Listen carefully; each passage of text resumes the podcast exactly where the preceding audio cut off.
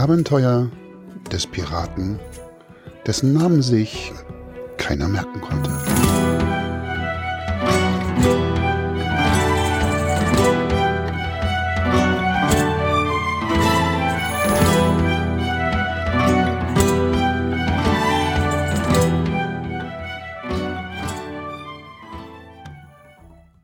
Noch viele Stunden versuchte der Kapitän das Geheimnis, das in dem seltsamen Ding steckte, zu lüften. Er war sich zu 100% sicher, dass diese Dublone nicht einfach nur eine große Münze aus Gold war, sondern dass sie eine ganz besondere Bedeutung hatte.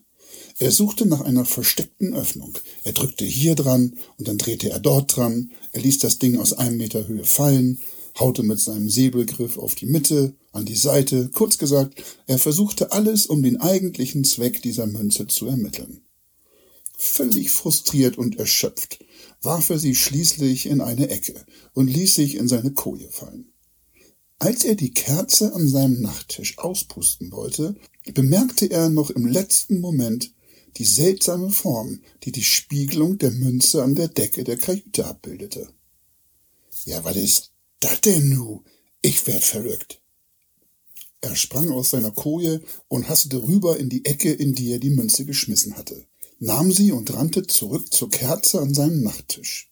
Dann hielt er die Münze so im Winkel, dass das Kerzenlicht maximal auf die Münze und somit die Spiegelung deutlich an der Decke der Kajüte zu sehen war. Ich trau meinen Augen nicht. Ja, da brat mir doch einer eine Möwe am Stock. Das sind doch, das äh, ist doch, also, also das habe ich doch mal irgendwo gesehen. Was der Captain da an seiner Kajütendecke sah, das sah wirklich komisch aus. Fast so ein bisschen wie eine Karte oder ein Ausschnitt einer Karte. Er rannte nach oben an Deck, wo alle Piraten tief und fest schliefen, und weckte den Steuermann. Hey, rauf, du Faultier! Wo haben wir die Seekarten? Was? Wo, was? Wie? Was ist denn los? stammelte der Steuermann, der offensichtlich aus seinem Tiefschlaf gerissen wurde. Ich such die Seekarten. Wo sind die? Na, na, na, da.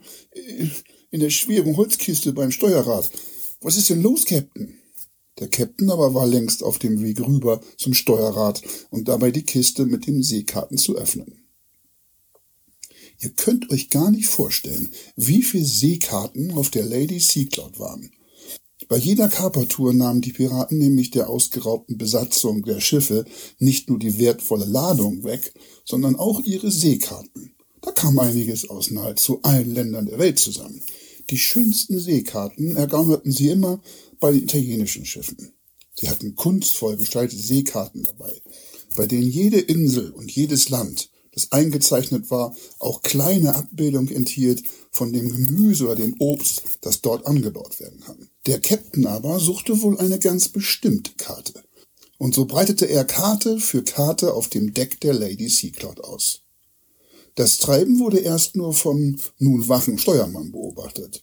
Doch je mehr Karten ausgebreitet wurden, desto mehr Piraten wurden auch wach und staunten, was da am Deck abging hochkonzentriert hörten sie ihn immer wieder das gleiche murmeln.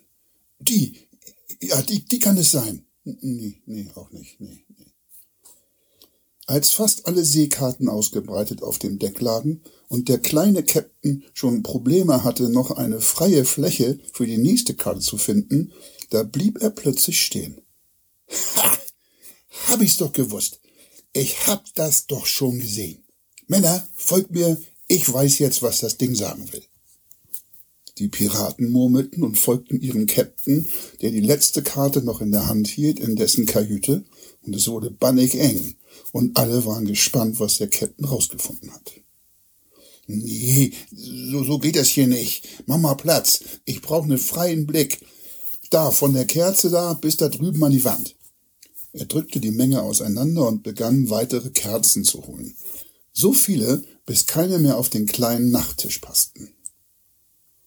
Das blendet aber ganz schön, Captain, sagte Hein, der darauf sofort Ellbogenhiebe von den anderen Piraten bekam, denn alle wussten, dass der Captain sicher einen Grund hatte, wenn er all die Kerzen hier abstellte. So, ihr Düsbattel, nun passt mal schön auf, was ihr hier gleich sehen werdet. Der Captain deutete auf die Wand, die frei bleiben sollte, und dann nahm er das Ding und ging damit zu den Kerzen.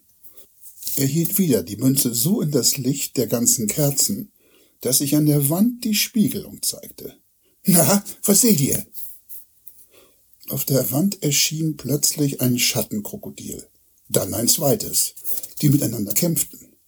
Hinak und Hein hatten die Chance des hellen Lichts genutzt und mit ihren Händen beeindruckend die Schattenbilder der beiden Krokodile an die Wand gezaubert.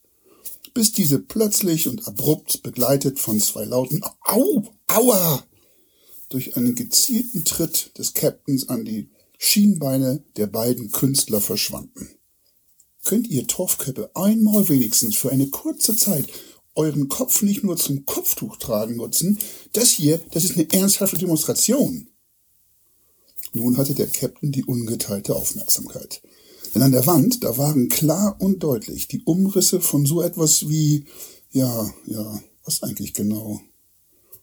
Nun hielt er noch zusätzlich die Seekarte, die er in der Hand hatte, so an die Wand, dass tatsächlich zwei Inseln absolut deckungsgleich auf die Umrisse durch die Spiegelung an der Wand passten.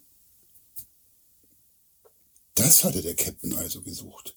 Die Umrisse von zwei Inseln, den sagenumworbenen Toastinseln. Es gibt unzählige Geschichten von diesen beiden Inseln, doch immer begannen diese Geschichten mit Ich hab ja gehört. Also es gab also bisher niemanden, der auf der Insel wirklich einmal war, sondern nur sehr viele, die über sie Geschichten erzählen konnten.